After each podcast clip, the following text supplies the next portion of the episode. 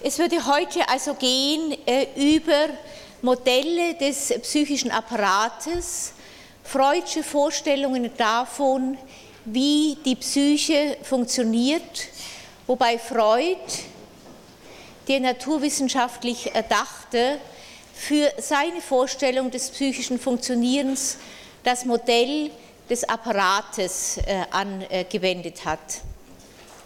Apparat äh, ist in vieler Hinsicht eine merkwürdige Metapher, weil die Psyche natürlich genau nicht wie ein Apparat vorausberechenbar äh, funktioniert.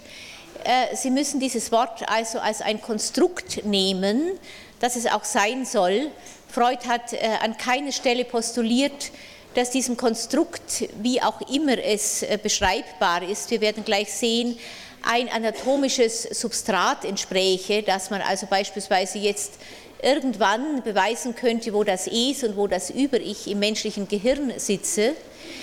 Wir haben es, wenn wir vom psychischen Apparat reden, und diese Formel ist bis heute äh, übernommen worden, also mit einem Konstrukt äh, zu tun, dem kein anatomisches Substrat entspricht, was wir äh, mit den verschiedenen Teilen eines solchen psychischen äh, Apparates jeweils beschreiben, sind Orte des Funktionierens, wenn Sie so wollen.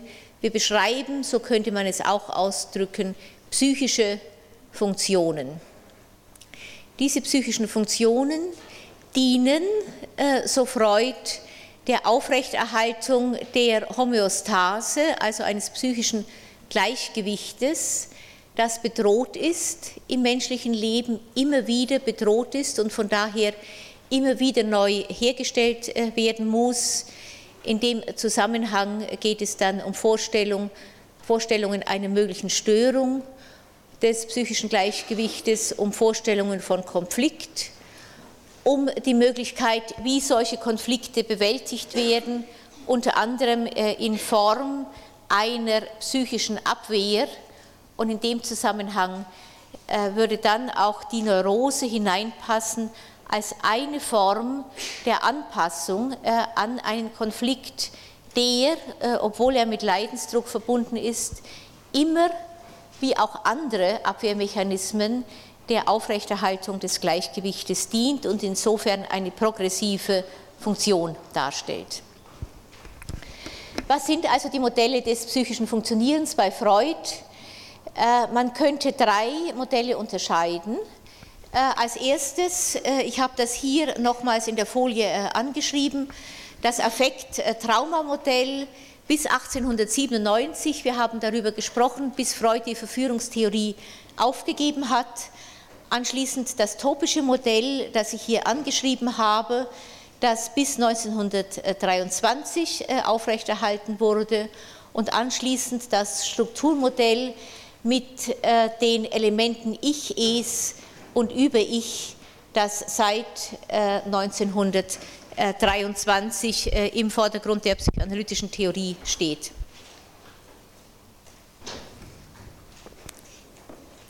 Ganz kurz nochmal zurück äh, zum Affekt-Trauma-Modell, über das wir ausführlich gesprochen haben.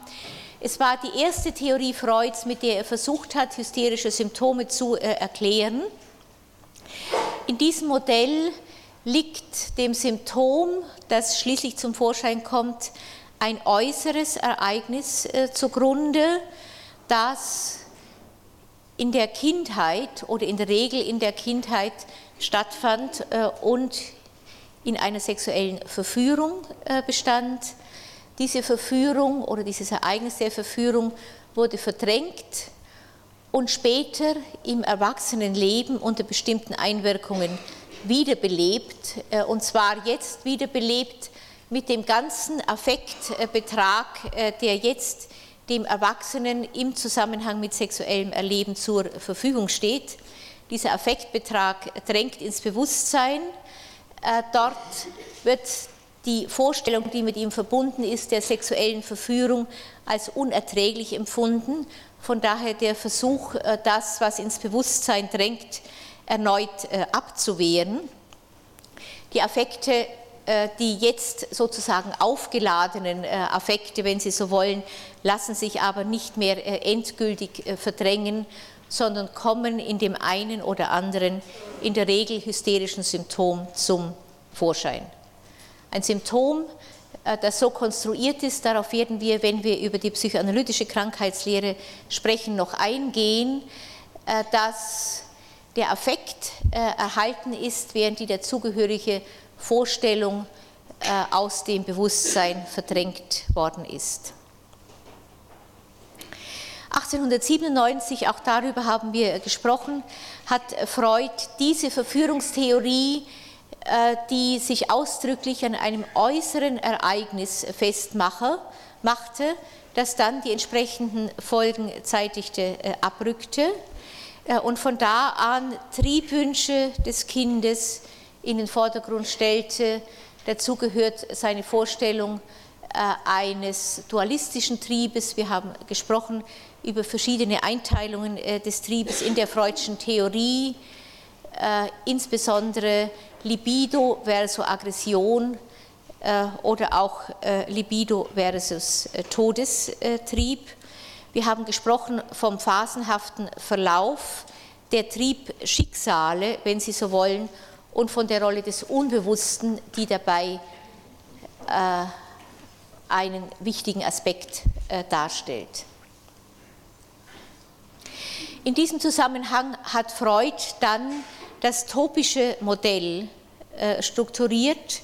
Ein topisches äh, Modell, das ich hier also ganz äh, kurz und knapp angezeichnet habe, das aus drei Systemen oder Elementen besteht, die durch die verschiedenen Möglichkeiten der Bewusstseinsfähigkeit dieser Elemente oder Systeme gekennzeichnet sind.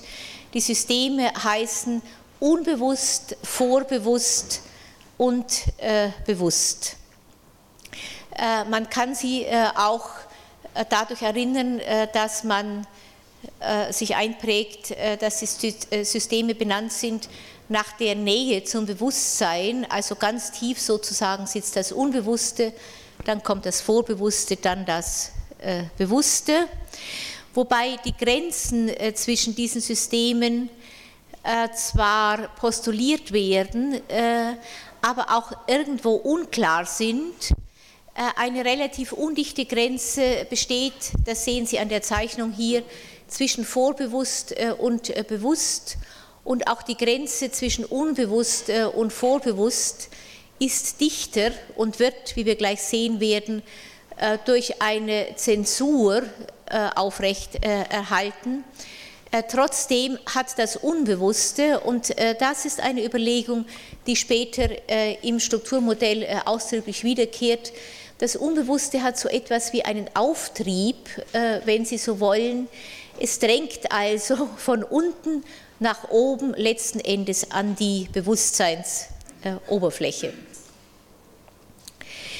Dieses System äh, hat nun zwei oder eine Schwäche, die Freud veranlasst hat, äh, nach äh, manchen Formulierungen, in denen diese Schwäche ausgemerzt werden sollte, dann das System zu verlassen. Das System ist insofern schwierig zu handhaben, als es das Unbewusste in zwei teilweise verschiedenen Bedeutungen gebraucht, nämlich einmal als ein deskriptives Unbewusstes. Äh, hier beschreibt der Begriff äh, einfach, äh, ob etwas dem Wissen zugänglich ist oder nicht, also in einem rein deskriptiven Sinne, unbewusst versus bewusst. Daneben gibt es das Unbewusste aber auch in einem dynamischen Sinne. Das dynamische Unbewusste heißt, dass die Kräfte, die dort gespeichert sind, einem Auftrieb äh, unterliegen und in irgendeiner Weise durch Gegenkräfte, äh, die dann in den oberen äh, Systemen lokalisiert äh, sein müssen und hier aber noch nicht wirklich ausdifferenziert äh, sind, äh, wieder in die Tiefe, wenn Sie so wollen, zurückgedrängt werden müssen.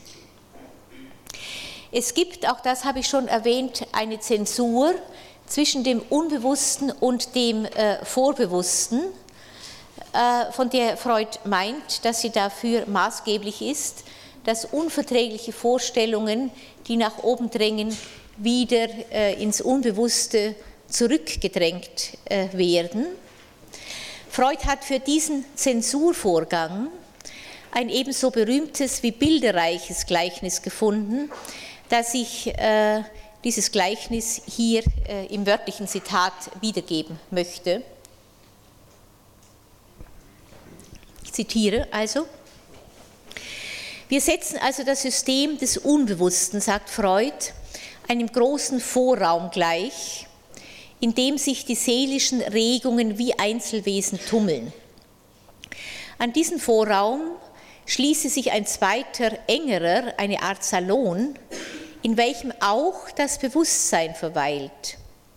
Aber an der Schwelle zwischen diesen beiden Räumlichkeiten waltet ein Wächter seines Amtes, wo er die einzelnen Seelenregungen mustert, zensuriert und nicht in den Salon einlässt, wenn sie sein Missfallen erregen.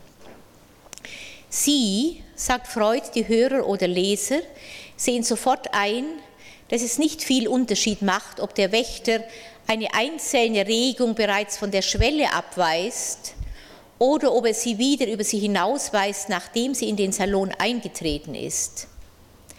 Wenn sie sich bereits zur Schwelle vorgedrängt haben und vom Wächter wieder zurückgewiesen worden sind, dann sind sie bewusstseinsunfähig, wir heißen sie verdrängt. Aber auch die Regungen, welche der Wächter über die Schwelle gelassen, sind darum nicht notwendig auch bewusst geworden. Sie können es bloß werden, wenn es ihnen gelingt, die Blicke des Bewusstseins äh, auf sich zu ziehen. Wir heißen darum äh, diesen zweiten Raum mit gutem Recht das System des Vorbewussten. Das System des Vorbewussten, wenn Sie so wollen, in dem bestimmte Triebregungen, die den Wächter passiert haben, äh, dann zur Verfügung stehen. Freud würde von Triebderivaten äh, sprechen. Derivate, äh, die den ursprünglichen Trieb und die dazugehörige Vorstellung so weit einkleiden, dass das Derivat in der entsprechenden Verkleidung, die der Trieb dabei erfährt, schließlich an irgendeiner Stelle äh, einigermaßen verträglich äh, an die Bewusstseinsoberfläche äh, dringen kann. Und zwar dann, wenn das Bewusste seine Aufmerksamkeit auf diese Stelle im Vorbewussten, wenn Sie so wollen, richtet. Ich würde an dieser Stelle einen ganz kleinen Ausflug machen zur Stunde vorher und zeigen, äh, wie man diese, wie Sie sehen, ja sehr bilderreiche äh, Sprache äh, auch ausdrücken kann in einer modernen neurophysiologischen Sprache, wo wir gesehen haben, dass das menschliche Gedächtnis in der Bewältigung einer bestimmten aktuellen Situation mit einem Arbeitsgedächtnis arbeitet, in dem immer nur bestimmte Teile des Langzeitgedächtnisses eingespeichert werden, damit die aktuelle Situation äh, bewältigt äh, werden kann. Äh, in dem Modell von Kucko und Lehmann, das ich das letzte Mal geschildert habe, würde ein solcher Arbeitsspeicher, ein solches Arbeitsgedächtnis, wenn Sie so wollen, dann einen Speicher des Langzeitgedächtnisses öffnen und möglicherweise auch noch die benachbarten, wenn man sich die Speicher als eine Art Kontinuum vorstellt, aber keinen Speicher, der weit äh, weg äh, liegt von den Aufgaben, die die aktuelle Situation stellt. Das wäre äh, etwas, wie man in einer moderneren Sprache die Art und Weise beschreiben könnte, wie das äh, Bewusstsein sich äh, im Rahmen der Bewältigung einer bestimmten Situation jeweils bestimmte äh, Elemente aus dem Langzeitgedächtnis heranholt, um mit ihnen zu operieren. Und wir haben zweitens gehört, dass es bestimmte Signale gibt, die wie eine Pass-auf-Reaktion wirken und das Arbeitsgedächtnis dazu veranlassen, hellwach wie auf eine Gefahrensituation zu reagieren. Und wir haben weiter gehört, dass in einer solchen Situation, äh, wo es um eine, die Bewältigung einer Pass-auf-Reaktion äh, geht, äh, sich die Langzeitspeicher, die sonst eher zur Verfügung stehen, schließen und der Betreffende dabei ist ganz auf der Höhe der automatisierten Reaktionen und des sekundärprozesshaften Denkens dann diese Gefahrensituation zu äh, bewältigen. In der Sprache der Verdrängung, äh, wenn man es wieder äh, übersetzt in die Sprache Freuds, würde es heißen, dass bestimmte Inhalte des Unbewussten, wenn sie an die Oberfläche drängen, weil die aktuelle Situation Elemente enthält, die wie eine Verlockung sind, für diese Inhalte des Unbewussten an die Oberfläche zu kommen, dass dann so etwas wie eine Pass-auf-Reaktion äh, einsetzt, äh, die äh, veranlasst, dass die Speicher geschlossen werden und nur höhere Speicher, die abgekoppelt sind von niedrigeren Zugang zum Arbeitsgedächtnis haben. Das also als ganz kleiner Ausflug in ein Modell, was Kucko und Lehmann entworfen haben äh, in einer neurophysiologischen Sprache, die ich das letzte Mal vorgestellt habe.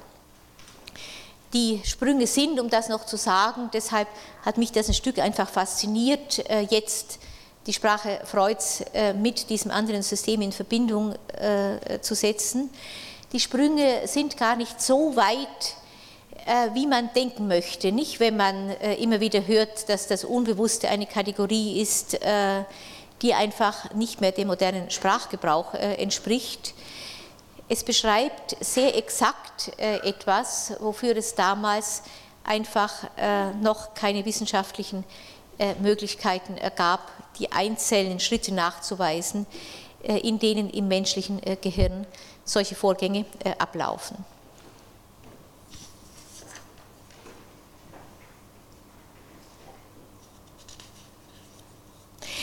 Man kann äh, an dieser Stelle äh, auch äh, nochmal die Unterscheidung äh, zwischen Realitätsprinzip und Sekundärprozess auf der einen Seite und Lustprinzip und Primärprozess auf der anderen Seite aufnehmen, die dann bei der Beschreibung des Strukturmodells ganz in den Vordergrund treten, aber bereits im topischen Modell äh, verankert sind. Freud geht davon aus, dass das Unbewusste immer nach dem Lustprinzip funktioniert.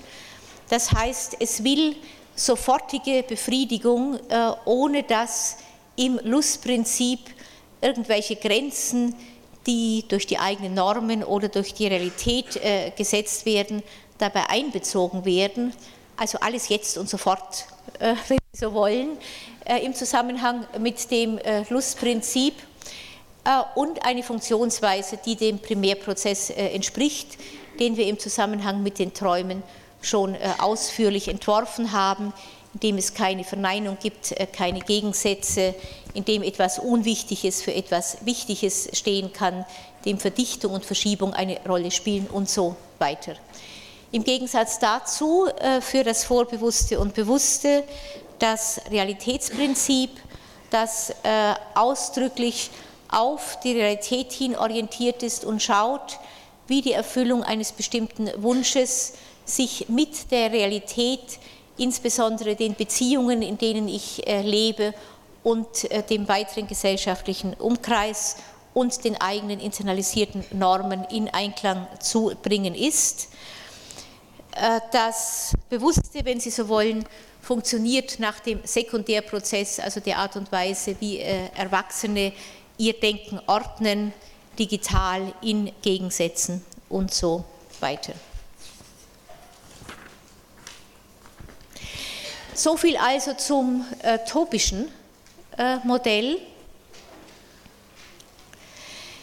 Freud hat bis 1923 versucht, die Inhalte seiner psychoanalytischen Theorien mit diesem topischen Modell zu vereinbaren und ist dann in einer Arbeit, deren Titel ist Das Ich und das Es, wenn Sie sich das einprägen wollen, also in der Arbeit Das Ich und das Es 1923 stellt er dann das Strukturmodell äh, vor, äh, das äh, nur mehr durch seine Funktionen äh, definiert ist äh, und die deskriptive Ebene äh, des Unbewussten, die hier sich immer mit der dynamischen Ebene abwechselte, in den Hintergrund getreten ist.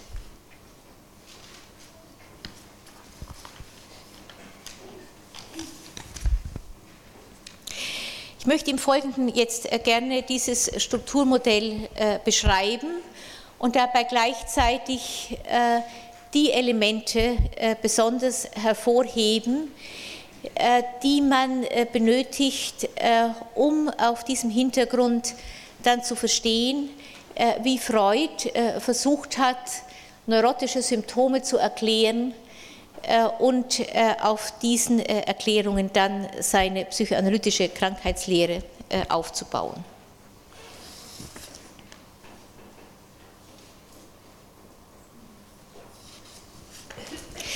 In diesem Strukturmodell, das also ausdrücklich nur durch seine Funktionen bestimmt ist. Ich sage es nochmal, man kann also nicht suchen, wo das Es ist und wo im Vergleich dazu das Über-Ich und das Ich, obwohl äh, wenn wir jetzt in einer kleinen Gruppe wären äh, und äh, würden das ausprobieren im Spiel, dann sehen Sie, dass es offenbar so etwas wie innere Abbildungen gibt dieser ja sehr bekannten Metaphern, so würde ich es nennen, Ich, Es und Über-Ich.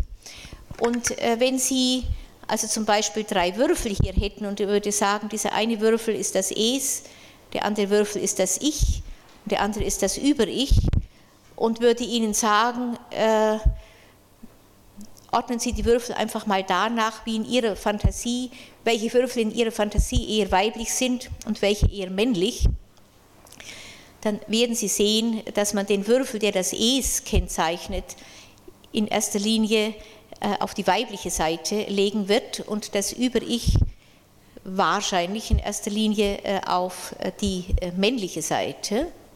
Und wenn ich Sie fragen würde, wenn Sie in sich ganz Ihrem Gefühl folgen, Ich, Es und Über-Ich äh, lokalisieren würden, dann werden Sie wahrscheinlich merken, dass wenn Sie über Ich denken, dass Sie eher nach oben schauen und das Ganze in Ihrem Kopf oder möglicherweise sogar nach darüber äh, lokalisieren, während das Es irgendetwas ist, was mehr aus dem Körper, aus dem Bauch heraus äh, kommt äh, und äh, in der Vorstellung dort lokalisiert wird.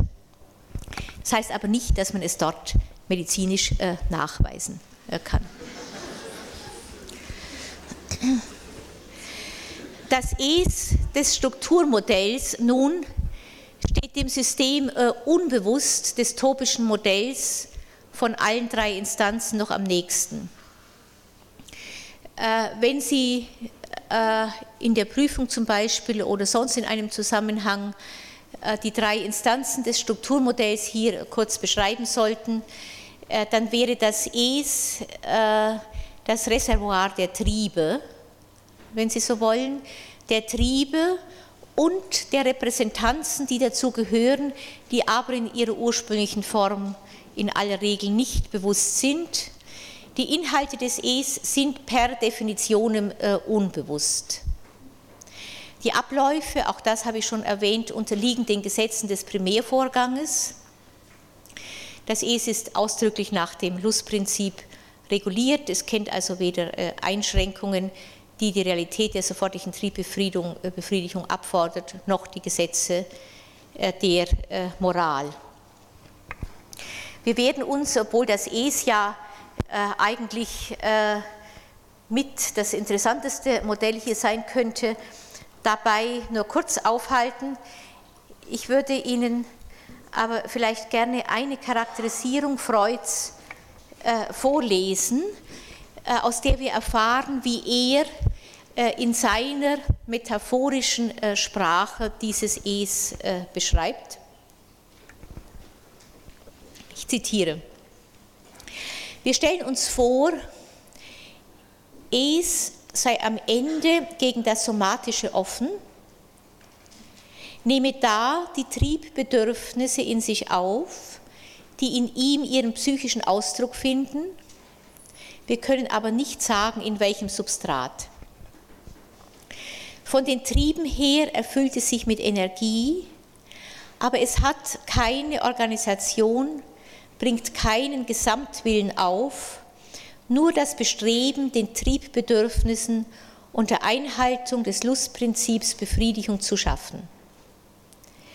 Für die Vorgänge im Es gelten die logischen Denkgesetze nicht, vor allem nicht der Satz des Widerspruchs. Also im Es kann man den Kuchen essen und ihn gleichzeitig haben. Gegensätzliche Regungen bestehen nebeneinander, ohne einander aufzuheben oder sich voneinander, ab, oder sich voneinander abzuziehen. Höchstens, dass hier unter dem herrschenden ökonomischen Zwang zur Abfuhr der Energie zu Kompromissbildungen zusammentreten. Es gibt im Es nichts, was man der Negation gleichstellen könnte. Auch nimmt man mit Überraschung die Ausnahme von dem Satz der Philosophen wahr, dass Raum und Zeit notwendige Formen unserer seelischen Akte seien.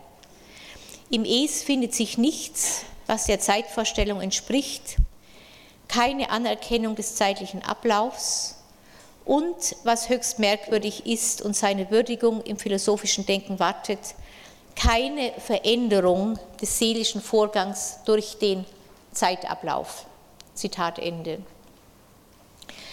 Was Freud hier postuliert äh, und was er äh, mit den Gesetzen des Primärvorgangs äh, in Zusammenhang bringt, würde aus unserer moderneren Sprache heraus einfach bedeuten, dass auch frühere Erinnerungen, die längst vergangen sind, abgespeichert sind im Gedächtnis, in Langzeitspeichern, und zwar in der Form, wie sie damals gedacht und erlebt worden sind, also beispielsweise äh, in einer Art, die dem äh, präoperationalen Denken äh, entspricht, wie sie das Denken, wie es die frühe Kindheit charakterisiert.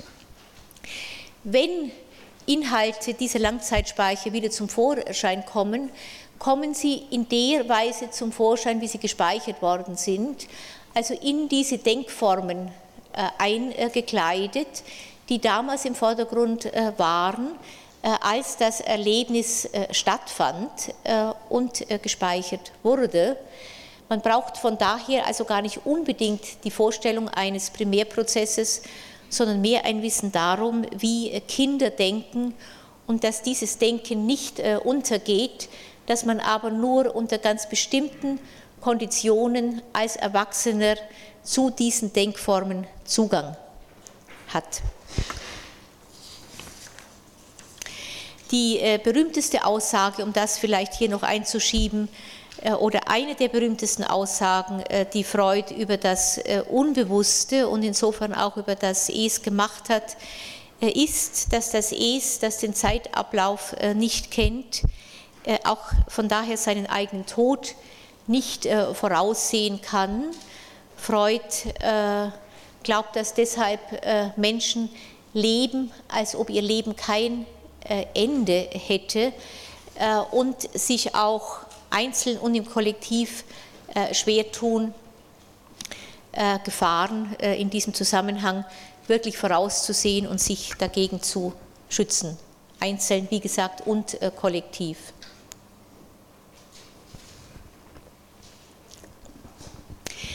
Dieses äh, Es hier äh, oder also der Teil des Strukturmodells, der als Es bezeichnet äh, wird,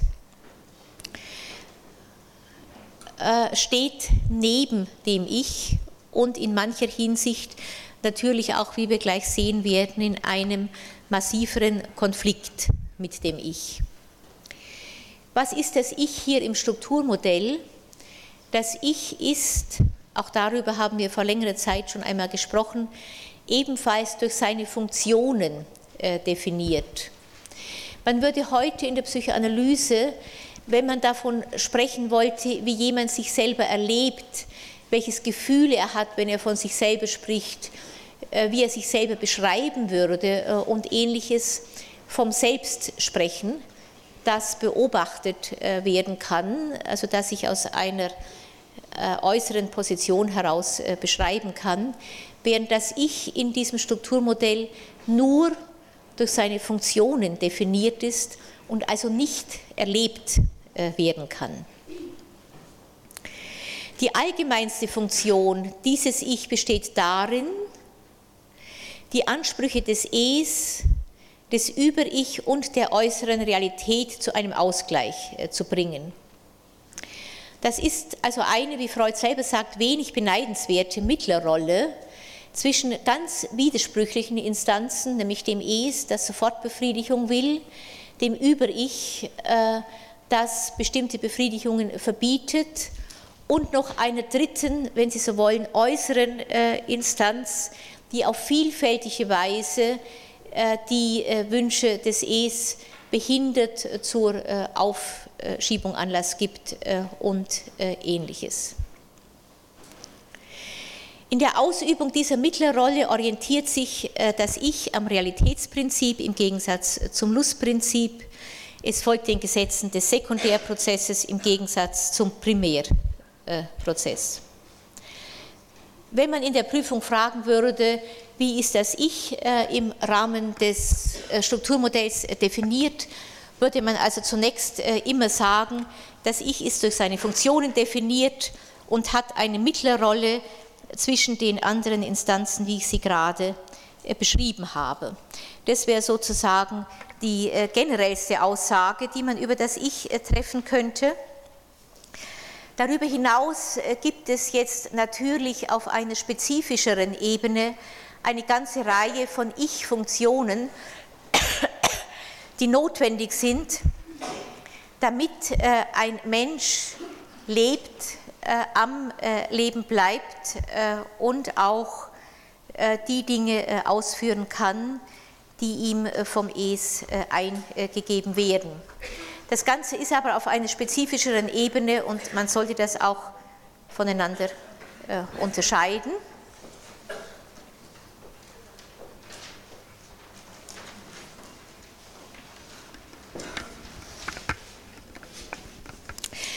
Brenner äh, zum Beispiel äh, gibt als wichtigste Funktion des Ich immer im Dienste von Sicherheit und Selbsterhaltung. Wenn man wissen will, was das Ich will, das Ich will, äh, dass der Mensch, den es vertritt, wenn Sie so wollen, dass es sicher ist, äh, es will sich selber äh, erhalten. Es dient also, wenn Sie so wollen, der Autopoese und alle seine Funktionen dienen der Selbsterhaltung. Äh, welche Funktionen sind das nun im Einzelnen? Brenner nennt, das habe ich einfach mal so aufgeschrieben, damit Sie eine Vorstellung davon haben, nennt also die motorische Kontrolle äh, ist eine Ich-Funktion, die im Lauf der Entwicklung erlernt wird. Die Wahrnehmung wäre eine Ich-Funktion. Die Erinnerung ist eine Ich-Funktion. Auch die Affekte sind eine Funktion äh, des Ich, ebenso wie das Denken in Form von äh, Probehandeln. Man könnte jetzt äh, von jeder dieser Funktionen natürlich im Einzelnen sprechen, und zwar nicht nur in dem Sinne, wie man das jetzt in der Wahrnehmungspsychologie oder auch in der Kognitionspsychologie oder der Affektpsychologie tut, dass man jeweils sieht, wie man, wenn man den Blick konzentriert äh, auf bestimmte Elemente der Psyche, wie ein Mensch in dem Zusammenhang dann funktioniert, unter welchen Bedingungen und so weiter. Man könnte die gleichen Ich-Funktionen hier auch danach beurteilen, welche sie Rolle spielen im Ausgleich mit den äh, anderen Instanzen Ich äh, und Es, welche Rolle also beispielsweise die Erinnerung spielt äh, bei der Frage, was ich erinnere, was ich vergesse, äh, wie die Erinnerungen eingebettet werden in die Möglichkeiten der Konfliktbewältigung in verschiedenen Situationen äh, und so weiter. Man kann schauen, was wir im, Rahmen dieser Vorlesung nicht tun können, was ich einfach nur mal erwähnen kann, dass man zum Beispiel sehen könnte, welche Funktionen die Affekte äh, in bestimmten Neuroseformen haben, je nachdem, äh, ob sie äh, stärker als Affekte in Erscheinung treten, die mit der Gegenwart zu tun haben, stärker zum Beispiel als Trauer, die immer etwas gilt, was vergangen ist, oder als Angst, die sich auf etwas bezieht, was noch nicht erlebt worden ist, wo also ein Mensch eine große Zukunft vor sich hat man könnte genauso gut sehen, wie die Wahrnehmung, also ganz explizit natürlich äh, eingebaut ist in die verschiedenen Formen der Abwehr, auf die wir gleich äh, zu äh, sprechen kommen. Wir können dies an dieser Stelle aber nur andeuten.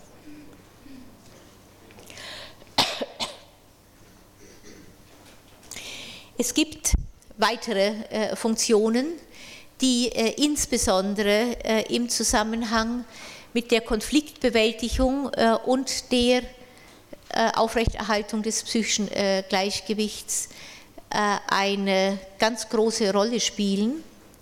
Das ist einmal die Frage der Synthese, dass ich im Lauf der Entwicklung beispielsweise bestimmte widersprüchliche Erfahrungen zu einer Synthese bringen kann, äh, ganz äh, ausgeprägt äh, bei der Frage widersprüchlicher Erfahrungen mit einem geliebten Objekt der Mutter, dass ich eine Verbindung herstellen kann zwischen dem, was gut und was schlecht ist in meiner Erinnerung und beispielsweise ein Objekt trotzdem, wenn auch manchmal mit Mühe, sage ich von mir aus dazu, weiter lieben oder wertschätzen. Eine ganz wichtige Ich-Funktion wäre die Realitätsprüfung. Eine Realitätsprüfung, die eingesetzt werden kann, um etwas, was ich wahrgenommen äh, oder erlebt habe, daraufhin zu prüfen, ob es der Realität entspricht oder besser vielleicht, ob andere äh, das, was ich wahrgenommen oder erlebt habe, ähnlich einordnen würden wie ich oder ob es sich äh, um eine Form des Erlebens äh, handelt, äh, die äh, offenbar etwas ganz Persönliches ist, dass ein Psychotiker dann beispielsweise nicht mehr der Realitätsprüfung unterziehen kann. Insofern ist die Realitätsprüfung ein Markstein, wenn Sie so wollen, der auch schwer erkrankte neurotische Patienten von Psychotikern unterscheidet, die diese Funktion der Realitätsprüfung zumindest an bestimmten Stellen nicht mehr äh, aufrechterhalten können. Eine weitere ganz wichtige Funktion ist die Urteilsbildung. Die Urteilsbildung, die insbesondere gegenüber dem Über-Ich eine äh, Rolle spielt. Als kleines Kind, wenn ich äh, Befehle der Eltern sozusagen ausführe oder etwas tue, weil Mutter sich daran freut oder weil ich weiß, dass Mutter sehr ärgerlich werden würde, äh, wenn ich gegen ihr Verbot äh, verstoßen würde, dann habe ich nicht die Möglichkeit zu beurteilen, ob dieses Verbot gut oder schlecht ist. Ich kann äh, wütend werden oder ich kann überlegen, wie ich das Verbot übertrete. Die andere Funktion, die hier mit Urteilsbildung gemeint ist, dass ich als Erwachsener meinem eigenen Über-Ich gegenübertreten kann mit der Fragestellung, sind die Verbote, die ich in mir spüre und die Schuldgefühle auslösen, sinnvoll aus der Sicht dieser Urteilsbildung als Erwachsener äh, oder muss ich mich diesen Verboten fügen? Das würde also in diesen Bereich hineingehören, zusammen mit der äh, Normenprüfung äh, dann, die sich auf einer ähnlichen Ebene abspielt. Wichtig äh, im Zusammenhang äh, insbesondere mit der psychoanalytischen äh, Krankheitslehre und der Art und Weise, wie Neurosen entwickelt werden und wie sie überwunden werden können, ist aber die Ich-Funktion, auf die ich jetzt sehr viel genauer eingehen werde, die man auch als Abwehrfunktion bezeichnet. Was versteht man in der Psychoanalyse unter Abwehr? Auch eine Prüfungsfrage. Nicht, äh, wenn man in der Prüfung fragt, was versteht man unter Abwehr und jemand zählt danach äh, oder äh, als Antwort sofort die Abwehrmechanismen auf, auf die ich jetzt auch gleich äh, zu sprechen komme, dann ist das zwar nicht falsch, äh, aber es ist ein Hinweis darauf, dass jemand sich im Allgemeinen nicht überlegt hat, äh, was die Abwehr unabhängig jetzt davon, wie Anna Freud die Abwehrmechanismen äh, benannt hat, die man auch ganz anders äh, benennen könnte. Was versteht man eigentlich jenseits solcher Namengebungen unter Abwehr und insbesondere auch äh, nicht sich auseinandergesetzt hat mit der Frage, ob die Abwehr äh, in erster Linie etwas Pathologisches ist, oder in welcher Weise sie im menschlichen Leben äh, eine, vielleicht sogar ganz maßgebliche Rolle äh, spielt. Die Abwehr ist, ich habe es gesagt, eine maßgebliche Ich-Funktion, die jede von uns entwickelt hat. Wenn wir sie nicht entwickelt hätten, wären wir krank, wenn nicht sogar psychotisch. Die Abwehr äh, wird äh, nur dann äh, krankheitswertig, wenn man so will, wenn sie bestimmte Konflikte also so stark abwehrt, dass der Mensch, der dieser Abwehr unterliegt, dann gleichzeitig ein bestimmtes Repertoire an Handlungsmöglichkeiten verliert oder wenn bestimmte Abwehrmechanismen so in den Vordergrund treten, dass sie also auf dieser ganz globalen Ebene für andere äh, auffällig äh, werden. Freud hat äh, das, was er Abwehr nannte, auch als Verdrängung bezeichnet. Er spricht an vielen Stellen immer wieder von Verdrängung. Das bedeutet, dass das Wort Verdrängung, so ähnlich wie vorher das Unbewusste in seiner deskriptiven und dynamischen Bedeutung, letztlich zwei Inhalte hat, die man voneinander unterscheiden müsste, wenn man sich präzise ausdrücken will. Verdrängung äh, ist einmal innerhalb der Psychoanalyse zurückgehend auf Freud ein Synonym für Abwehr, äh, wenn Sie so wollen. Auch der Oberbegriff, äh, unter den sich dann die einzelnen Abwehrformen einordnen lassen. Es ist zum anderen aber auch eine spezifische Abwehr neben anderen Abwehrformen. Wenn Sie so wollen, sind hier also die Klassen nicht äh, klar äh, geordnet, äh, neben anderen Abwehrformen, die ich Ihnen gleich noch explizieren werde. Die Abwehrmechanismen, die ich hier angeschrieben habe und die alle im Rahmen der Ich-Funktion Abwehr äh, auftreten können, stammen von äh, Anna äh, Freud.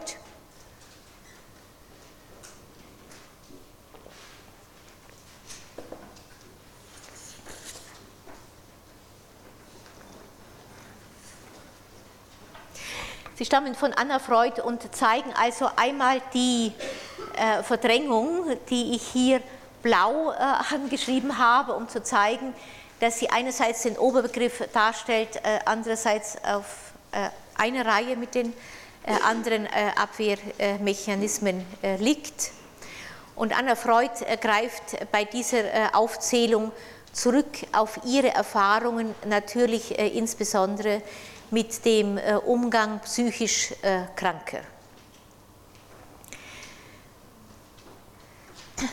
Bevor ich äh, darauf eingehe, aber ein kleiner äh, Ausflug äh, nochmal, wie Freud die Abwehr definiert. Freud, der einzelne dieser Abwehrmechanismen, die hier aufgezählt sind, durchaus bereits benutzt hat.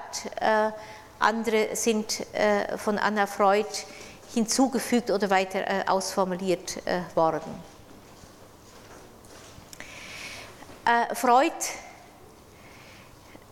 kann seine Theorie der Abwehr nur formulieren, wenn er davon ausgeht, dass es etwas im Menschen gibt, was im Es lokalisiert ist, unbewusste Inhalte, die ganz ähnlich wie im topischen Modell sozusagen nach oben drängen äh, und etwas anderes, was diesem Auftrieb äh, von inkompatiblen äh, Impulsen eine Schranke setzt und dafür sorgt, dass das, was nach oben kommen möchte, unter der Verdrängungsschranke, wenn man so will, bleibt. Damit ist man im Strukturmodell äh, jetzt äh, an der äh, Grenze, die hier eingezeichnet ist zwischen Es und Ich und die Freud hier viel genauer definiert als im topischen Modell.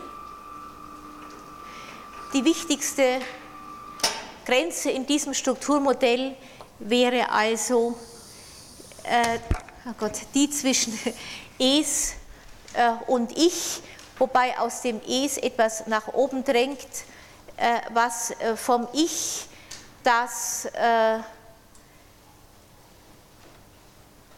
bisschen schwierig das auszudrücken. Ich wollte gerade sagen, dass ich das erfährt, dass diese nach oben drängenden Impulse inkompatibel sind, aber das Ich kann das nicht erfahren. Das Ich drängt diese inkompatiblen Impulse wieder nach unten. Womit macht es das? Wie geschieht dieser äh, Vorgang? Freud geht davon aus, äh, dass das Ich äh, im Laufe der Zeit bestimmte Energiebeträge, die ein Mensch zur Verfügung hat, dazu benutzt, um so etwas wie eine Gegenbesetzung, das würde man sagen, zu bilden also eine energetisch besetzte Schwelle, wenn Sie so wollen, die diese äh, aufdrängenden äh, Inhalte im äh, Unbewussten äh, hält. Die Frage, woher das Ich weiß, äh, wann es letzten Endes äh, diese Gegenbesetzung in Kraft setzen muss, um aufdrängende Inhalte wieder zu äh, immobilisieren. Äh, um diese Frage zu beantworten, äh, musste Freud also jenseits des Einführens dieser Grenze und der Frage, wie diese Grenze funktioniert, auch seine Angsttheorie an zwei Stellen verändern. Ich erwähne das kurz, weil auch das äh, ein, nicht nur eine Frage in der Prüfung ist, die häufig kommt, welche Angsttheorien äh, gibt es bei Freud, sondern auch eine ganz maßgebliche Voraussetzung äh, dafür, dass man wirklich versteht, wie Abwehr funktioniert. Freud hat zwei Angsttheorien aufgestellt. Die eine, die wir bereits besprochen haben, die eng äh, mit seiner Vorstellung der Entstehung der hysterischen Symptome zusammenhängt. Ich komme gleich darauf. Die andere ab 1926 äh, und zwar äh, formuliert in einem Aufsatz, der heißt Hemmung, Symptom und Angst. Wie sind diese beiden Angsttheorien? Die erste Angsttheorie bei Freud war, dass ein Wunsch, der nicht gelebt werden kann und der äh, verdrängt äh, wird, sich in Angst äh, umsetzt. Dies gilt insbesondere für die Verhinderung sexueller Triebabfuhr. Die verhinderte Triebabfuhr führt zu einem Aufstauen der Triebenergie, äh, die in Angst äh, umgesetzt wird und als Angst ins Erleben tritt. Angst war für Freud, falls Sie sich das äh, einprägen wollen, also bis 1926 letztlich eine aufgestaute und umgewandelte Libido, wenn Sie so wollen, eine umgewandelte Sexualenergie. Äh, eine Angstneurose ist auf diesem Hintergrund dann ein Beweis äh, einer nicht gelungenen Triebabfuhr äh, und des Umwandelns des nicht gelebten Triebes in Angst, die dann in der Neurose ins Erleben tritt. Diese Auffassung äh, hat Freud äh, aufgegeben. Man würde ihr heute äh, auch sonst in der Neurosentheorie an keine Stelle anhängen. Er hat sie in Hemmungssymptom und Angst aufgegeben und hat die Angst von da an als einen im Ich erzeugten Affekt betrachtet, also ähnlich wie die anderen Affekte, die ich bereits beschrieben habe. Und zwar einen wichtigen Affekt, äh, einen wichtigen Affekt, der wie die anderen Affekte auch zum Überleben dient äh, und ein Signal, wenn Sie so wollen, darstellt äh, für den Menschen, dass er sich vor etwas zu fürchten habe. Ein Signal, das dann dazu führen kann, dass der Mensch der Gefahr aus dem Wege geht. Äh, das Wort Signalangst spielt hier also dann in dieser zweiten äh, Angsttheorie die entscheidende äh, Rolle.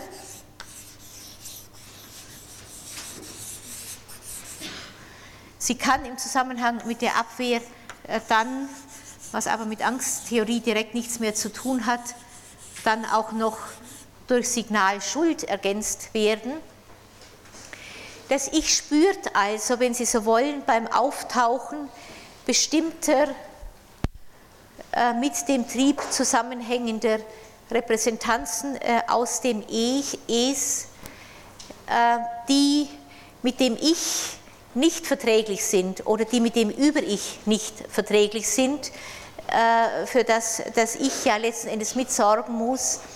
Das Ich spürt eine Signalangst, eine möglicherweise ganz leise Angst oder im Zusammenhang mit Signalschuld eine leise Schuld, äh, wenn Sie so wollen, die unangenehm ist und die dazu führt, dass etwas, was auftauchen möchte, blitzartig äh, wieder äh, unter dieser Schwelle, die Freud hier postuliert, zwischen Ich und Es verschwindet.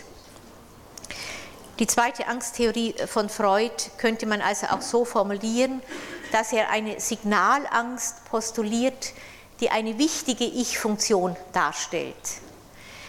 Von daher wäre ein Mensch, falls man ihn äh, treffen würde, der sagt, ich habe nie in meinem Leben irgendeine Angst äh, gekannt, äh, jemand, äh, der, wenn man Freud folgt, äh, bestimmte ich-Funktionen nicht so ausgebildet hat, äh, wie man sie eigentlich braucht, um an einer bestimmten Stelle wirklich das, was auftaucht, sortieren zu können darauf hin, ob es für das Ich eine Gefahr darstellt oder keine Gefahr darstellt.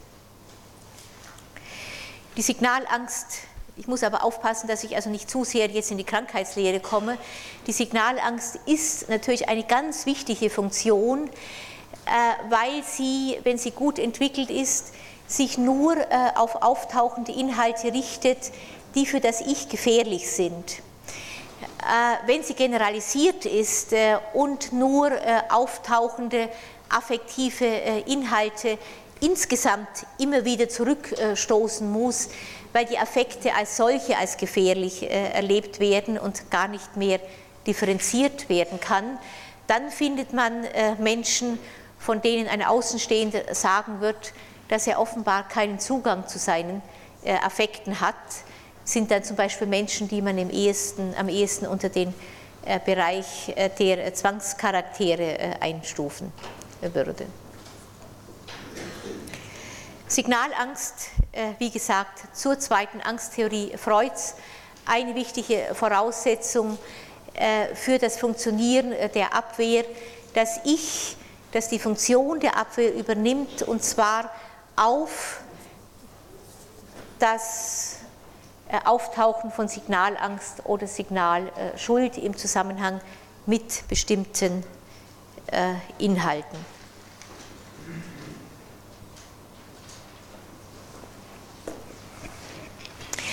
Auf dem Hintergrund äh, wäre es jetzt möglich, also kurz die Abwehrmechanismen äh, anzuschauen, die in dem Zusammenhang eine äh, Rolle spielen. Das ist äh, eine ganz traditionelle äh, Auflistung der Abwehrmechanismen, äh, wenn Sie so wollen. auch eine sehr sinnvolle Auflistung, die unter anderem dazu dient, zu zeigen, dass wenn bestimmte Abwehrmechanismen auf dieser Liste ganz stark im Vordergrund stehen, dass man dann in der Regel auch sagen kann, um welche Art von Neurose es sich handelt. Also Neurosen sind unter anderem dadurch klassifiziert, dass jeweils bestimmte dieser Abwehrmechanismen ganz stark im Vordergrund stehen. Trotzdem hat diese Form der Aufstellung einen ganz äh, entscheidenden Nachteil, den ich hier wenigstens erwähnen will, damit Sie sehen, dass man heute innerhalb der Psychoanalyse äh, nicht mehr auf der Ebene von Mechanismen äh, denkt. Wenn ich vom Ich als eine Funktion spreche, dann ist es nicht so weit weg, dass ich dann auch den Ausdruck Mechanismen einführe. Wenn ich aber davon ausgehe, dass eine Abwehr letzten Endes erlernt worden ist äh, im Rahmen einer zwischenmenschlichen Beziehung, nämlich zwischen Mutter und Kind, zwischen Vater und Kind und später in der Beziehung zu anderen äh, wichtigen äh, Beziehungspersonen und auch in der Regel heute wieder in Beziehungen äh, eine Rolle spielt, dann wäre es sehr viel besser, anstatt von Mechanismen äh, zu beschreiben, wie ein bestimmter Mensch sich äh, in Beziehungen äh, darstellt, was er aufnimmt in eine Beziehung, wovor er Angst hat in eine Beziehung, welche Beziehung er meidet äh, und ähnliches. Insofern ist das Wort Mechanismus, wenn Sie so wollen, hier also eine Abkürzung, wenn nicht eine unzulässige Verkürzung einer Beziehungstheorie, wie sie die Psychoanalyse heute darstellt. Wenn wir das aber mal in Kauf nehmen, äh, dann haben wir, ich will das hier nur ganz kurz äh, aufzählen, äh, in der Regression die Möglichkeit eines Menschen vor uns unter bestimmten Konflikten zu regredieren hin auf Verhaltensweisen, die in seinem Leben früher wichtig waren und in denen er in der Regel auch eine erfolgreiche Triebbefriedigung äh, geübt hat, äh, auf solche Erlebnisse zu äh, regredieren, Erlebnisse einer früheren Entwicklungsstufe, wenn man so will, also zum Beispiel auf eine orale Entwicklungsstufe, wenn es eigentlich darum gehen würde, äh, sich äh, in einem sexuellen Kontext zu orientieren. Reaktionsbildung ist ein ganz anderer Abwehrmechanismus. Hier geht man davon aus, dass bestimmte Triebwünsche an die Oberfläche drängen, die vom Ich so, also so inkompatibel erlebt werden, dass sie nicht nur zurückgedrängt werden müssen, sondern durch die gegensätzliche äh, Triebregung zusätzlich, wenn Sie so wollen, überdeckt äh, werden müssen.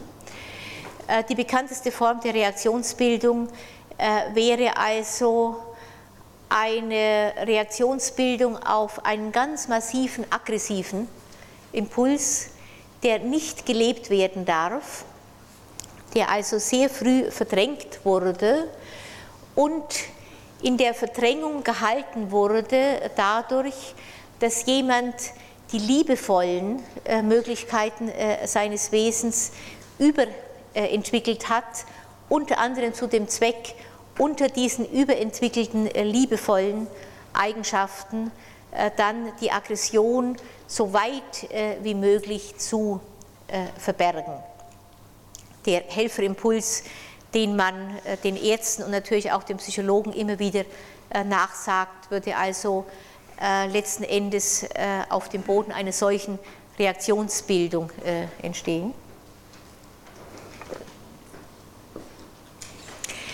Ein ganz bekannter Abwehrmechanismus ist die Isolierung.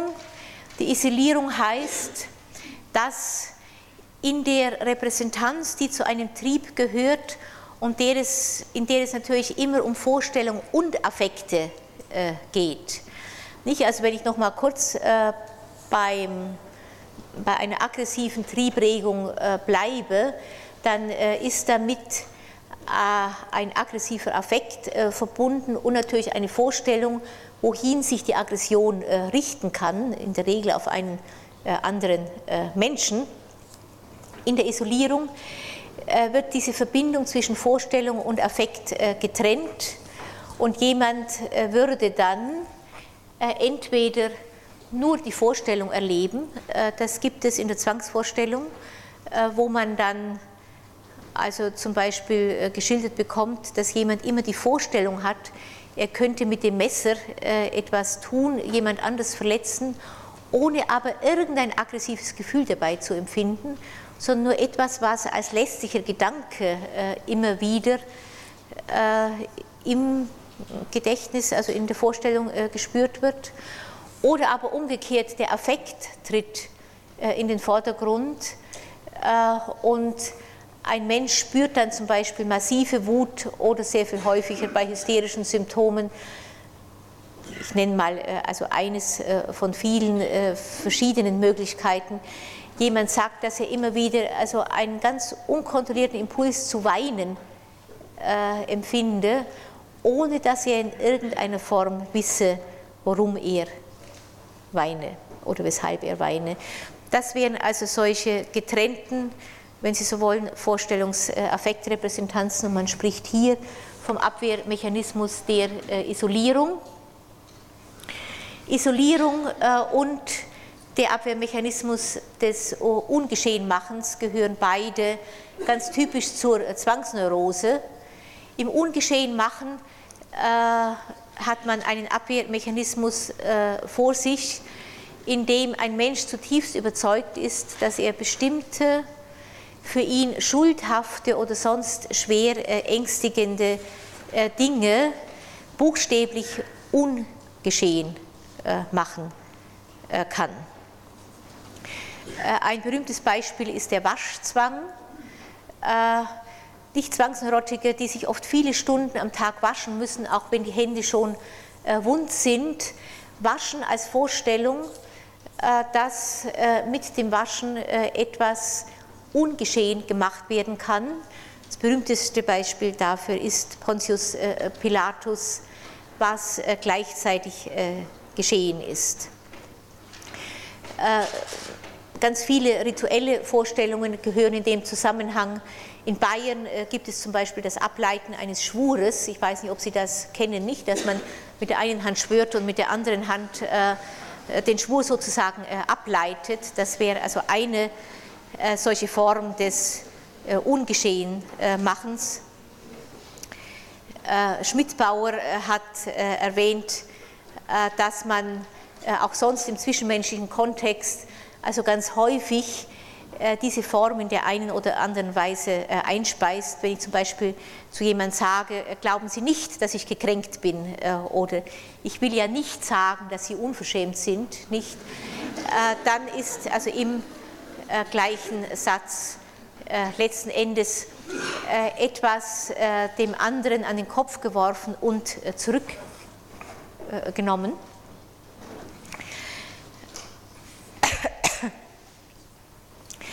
ein ubiquitärer Abwehrmechanismus, den wir tagtäglich hunderte Mal vollziehen, der aber in der Neurose natürlich ganz pointiert zum Vorschein kommen kann, äh, ist die Projektion. Äh, die Projektion, in dem Menschen, und zwar Einzelindividuen ebenso wie Gruppen, das, äh, was mit ihrem Selbstbild oder mit dem, wie sie denken, wie sie sein sollen, also mit ihrem Ich-Ideal unvereinbar ist, nach außen projizieren und sagen, nicht ich bin es, sondern ein anderer ist es. Also alles, was heute im Fremdenhass aufgelistet wird, gegen Ausländer, welche Sorte auch immer, insbesondere aber natürlich im Antisemitismus gehört in diesen Bereich. Äh, dazu gehört umgekehrt die Introjektion, auch dies ein Abwehrmechanismus vor etwas, was draußen ist, dann so behandelt wird, als ob es in einem ist.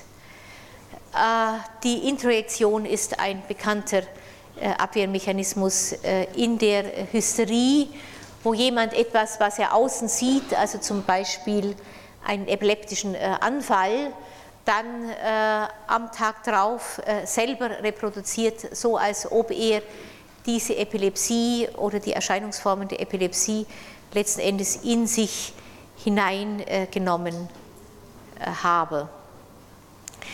Eine Introjektion, die äh, in verschiedener Weise zum Vorschein kommen kann und sich auch mit der äh, Projektion äh, vermischen in etwas, was man projektive Identifizierung nennt.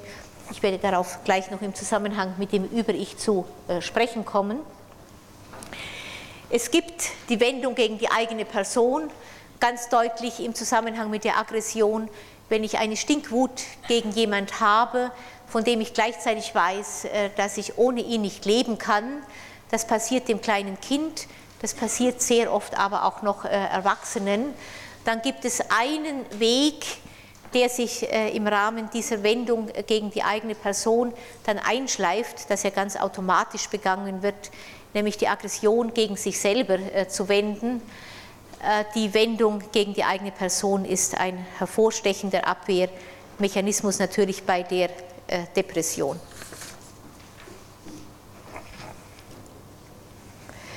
Verkehrung ins Gegenteil äh, betrifft äh, den Triebwunsch äh, selbst,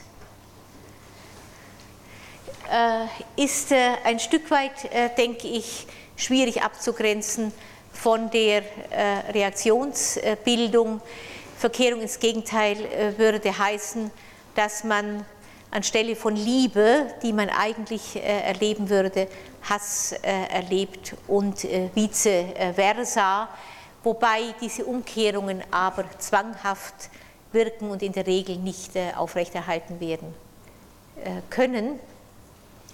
Und schließlich die Sublimierung, die hier eigentlich gar nicht hineingehört, wenn man von mehr oder minder krankheitswertigen Abwehroperationen spricht, äh, wäre alles oder unter der Sublimierung würden alle Erscheinungsweisen zusammengefasst, in denen Triebwünsche auf eine Ebene gehoben und dort befriedigt werden, äh, der in unserer Kultur äh, ein besonderer Wert äh, beigemessen wird.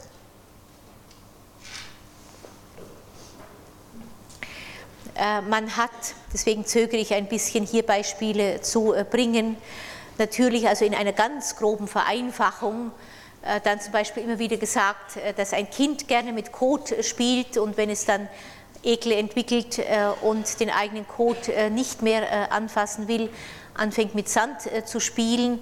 Und aus manchen Kindern, keineswegs aus allen, die gerne mit Sand spielen, werden dann später berühmte Bildhauer.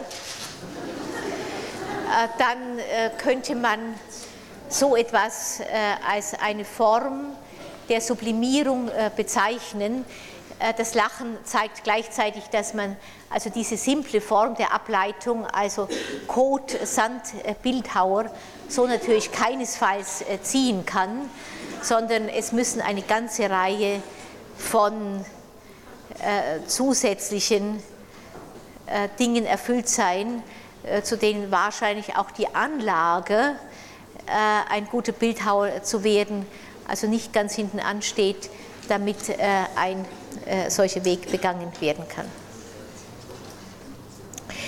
Ich komme damit äh, zum äh, dritten System dieses Strukturmodells, nämlich dem Über-Ich. Das Über-Ich, Sie wissen das bereits, ist also die Instanz, die einem Menschen zeigt, äh, weniger, was er machen darf, äh, weil die Triebe schon von sich aus äh, versuchen, nach Befriedigung zu gelangen, als zeigt, wo diese Befriedigung äh, verboten ist. Äh, das Über-Ich äh, tritt dabei aber auch in eine enge Verbindung mit dem, was man Ich-Ideal nennt.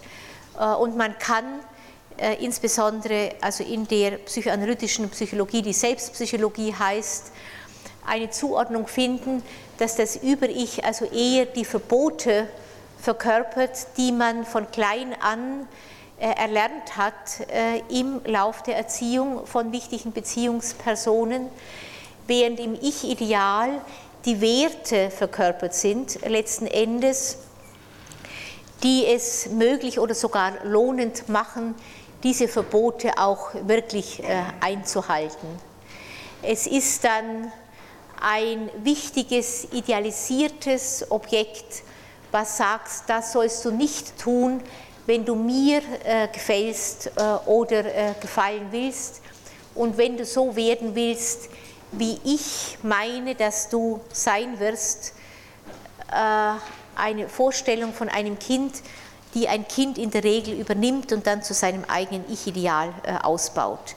Also man könnte dann sagen, dass das Über-Ich die Verbote verkörpert und das Ich-Ideal die Werte und dass beide zusammen eine, wenn Sie so wollen, Richtschnur, Richtschnur sind im menschlichen äh, Leben, an dem ein Mensch sein Handeln äh, orientiert. Äh, eine Orientierung, die, wenn er sie verlässt, zu Schuldgefühlen führt. Das wäre eine Reaktion des Über-Ich oder zu einem extremen Selbstunwertgefühl, weil man gegenüber seinem Ich-Ideal äh, nicht mehr Bestand haben kann. Das wäre dann etwas, was von Seiten des äh, Ich-Ideales kommt. Freud selbst hat gemeint, dass das Über-Ich ein Ergebnis der Bewältigung des Oedipus-Komplexes ist. Äh, von daher also mit fünf, sechs fünf äh, oder sechs Lebensjahren frühestens etabliert sein kann. Wir werden darauf das nächste Mal zu sprechen kommen. Eine solche Vorstellung ist heute äh, aufgegeben. Kinder lernen von früh an, wahrscheinlich weit vor dem Erlernen der Sprache, bereits äh, in einer dichten Beziehung zur Mutter äh, was die Mutter wünscht und was sie ablehnt.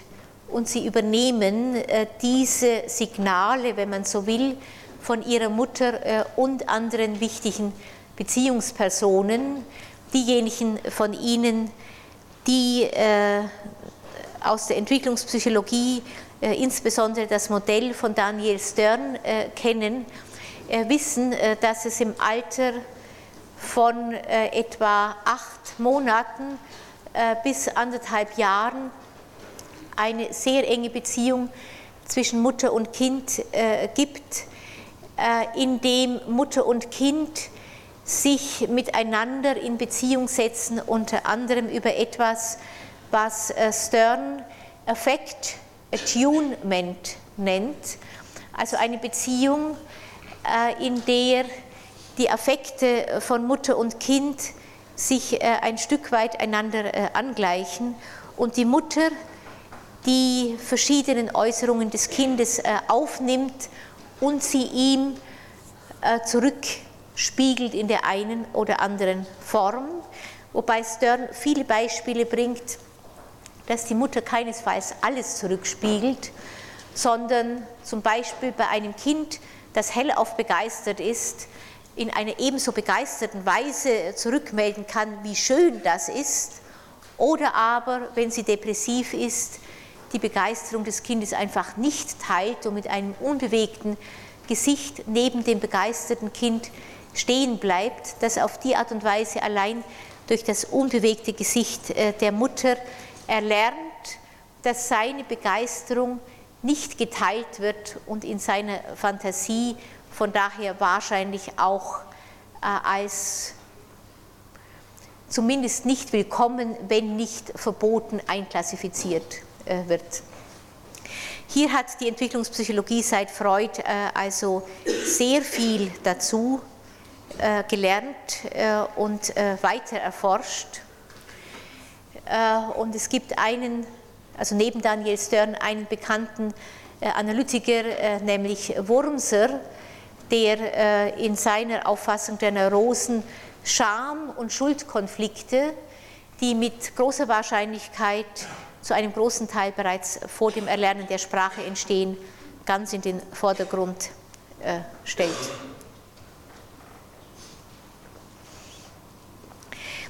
Äh, ich möchte zum äh, Über-Ich äh, sonst in dem Zusammenhang nur noch eine äh, sehr wichtige Sache sagen die mit der Strenge des Über-Ich zusammenhängt.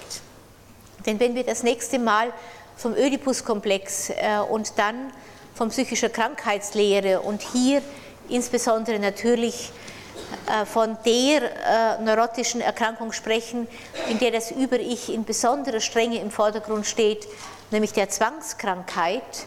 Wir könnten aber auch in etwas anderem Kontext eine Depression dazu nehmen dann ist die Frage, woher hat dieses Über-Ich eine solche Strenge, äh, dass äh, ein Mensch äh, mehr oder minder sein ganzes Leben darauf ausrichtet, dieses Über-Ich immer wieder zu versöhnen.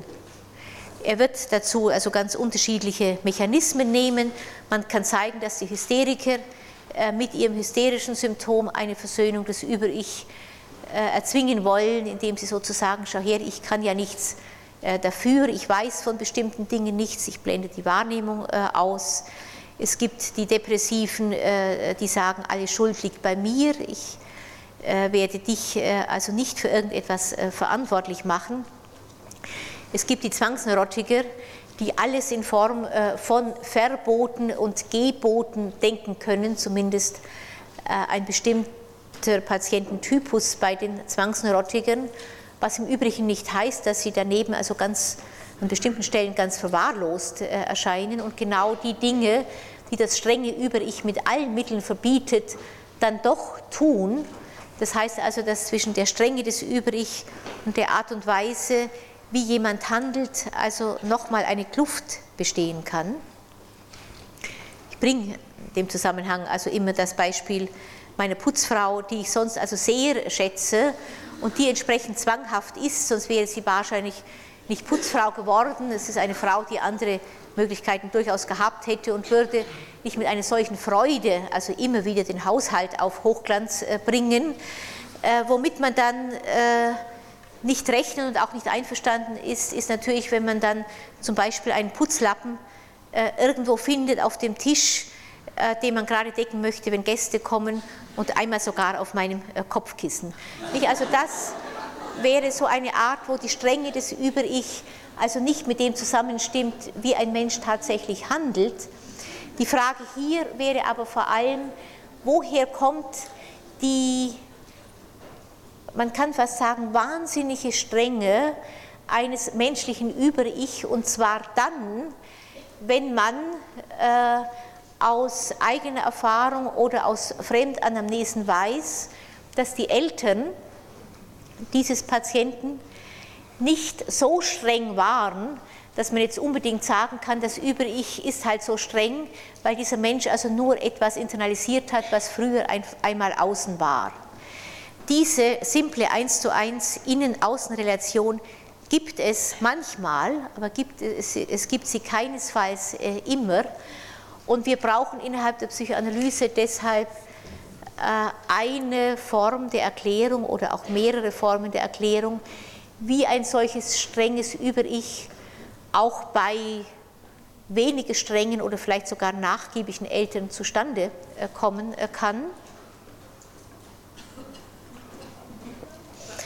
Die Antwort wäre, dass das Über-Ich nicht nur die Verbote äh, und Vorschriften der Eltern enthält, sondern dass das Über-Ich äh, offenbar vom Kind äh, fantasiert wird als eine verbietende Instanz, die mehr oder weniger streng sein kann. Und zwar wird das mehr oder weniger streng sein äh, in einem engen Zusammenhang stehen mit dem Ausmaß an Aggression, das das Kind bei sich fühlt. Also ein Kind, das sehr wütend ist. Ich werde das nächste Mal darauf äh, zu sprechen kommen, das sehr wütend ist und diese Aggression an keiner Stelle ausleben kann, weil die Wut einem Elternteil, nehmen wir einfach äh, einmal an, äh, dem Vater gilt, einem Vater, den es gleichzeitig zum Überleben braucht, dann ist die Frage, was ein Kind, was diese Wut in der Regel nicht nur äußern kann, sondern manchmal auch schon von, vor dem Erleben dieser Wut massiv erstrickt, was es mit dieser Wut tun kann. Es wird die Wut projizieren, so wie ich das vorher bereits äh, erläutert habe. Die Wut ist dann nicht in ihm, sondern sie ist draußen. Sie ist bei dem Elternteil, dem die Wut eigentlich gilt. In der Fantasie des Kindes ist dann der Elternteil mindestens so wütend, wie das Kind am Anfang auf den Elternteil äh, gewesen ist. Von daher bekommen aber die tatsächlichen oder fantasierten Verbote des Elternteils äh, eine ganz große Brisanz, weil in der Fantasie des Kindes äh, das Kind nun fürchtet, dass das Bild des Elternteils in diesem Moment so ist, dass es diese realen oder fantasierten Verbote mit der ganzen aggressiven Gewalt durchsetzen könnte, zumindest, die das Kind in ihn hineingelesen hat. Wir haben also hier so etwas wie eine projektive Identifizierung, wenn Sie so wollen, vor uns. Die Wut ist im Kind, wird nach außen projiziert, wird in einem Bild des Erwachsenen, des Vaters, man kann nur hoffen, äh, dass der Junge oder das Mädchen auch noch andere Bilder vom Vater hat, aber in einem Bild des Vaters äh, gespeichert letzten Endes, der dann massiv gefürchtet wird, weil man glaubt, dass etwas vom Vater oder später, wenn das Bild des Vaters internalisiert wird, vom eigenen Über-Ich kommt, das äh, im Extremfall mit der Vernichtung des Kindes äh, zu tun hat, wenn es bestimmte Wünsche hat oder Verbote überschreitet. Das denke ich, muss man dazu sehen, wenn man sich um die Strenge äh, des Über-Ich äh, Gedanken macht dass Kinder dann daneben gelernt haben, wie man ein solches strenges Über-Ich umgeht, äh, was dann letzten Endes, also um nochmal auf das Beispiel zurückzukommen, beim Putzlappen auf dem Kopfkissen enden kann, das ist eine ganz andere Schiene und zeigt vielleicht etwas auch von der Gesundheit des Kindes, also neben diesem strengen Über-Ich zu existieren. Womit wir es zu tun haben, wäre dann ein Über-Ich, äh, das zusammen mit dem Ich-Ideal nicht nur lenkt und leitet, sondern ein Über-Ich, das unter Umständen extrem streng sein kann, das in seiner Strenge auch verdrängt werden kann. Übrigens, ein guter Teil des Über-Ich, speziell dieses ganz strengen frühen Über-Ich, kann verdrängt sein und kommt nur äh, unter bestimmten Bedingungen äh, zum Vorschein. Ein Über-Ich, das Schuldgefühle äh, erzeugen äh, kann, das Signal äh, auf Signalschuld unter Umständen äh, reagiert und das also immer ein Stück weit eine Botschaft gleichzeitig dem Analytiker darüber äh, liefert, wie groß das Ausmaß der Aggression des Kindes zumindest in bestimmten Bereichen äh, gewesen ist, damit das Über-Ich so streng äh, geworden ist. Ich möchte das das nächste Mal dann, wenn wir über den Ödipus-Komplex sprechen, im Einzelnen nochmal zeigen.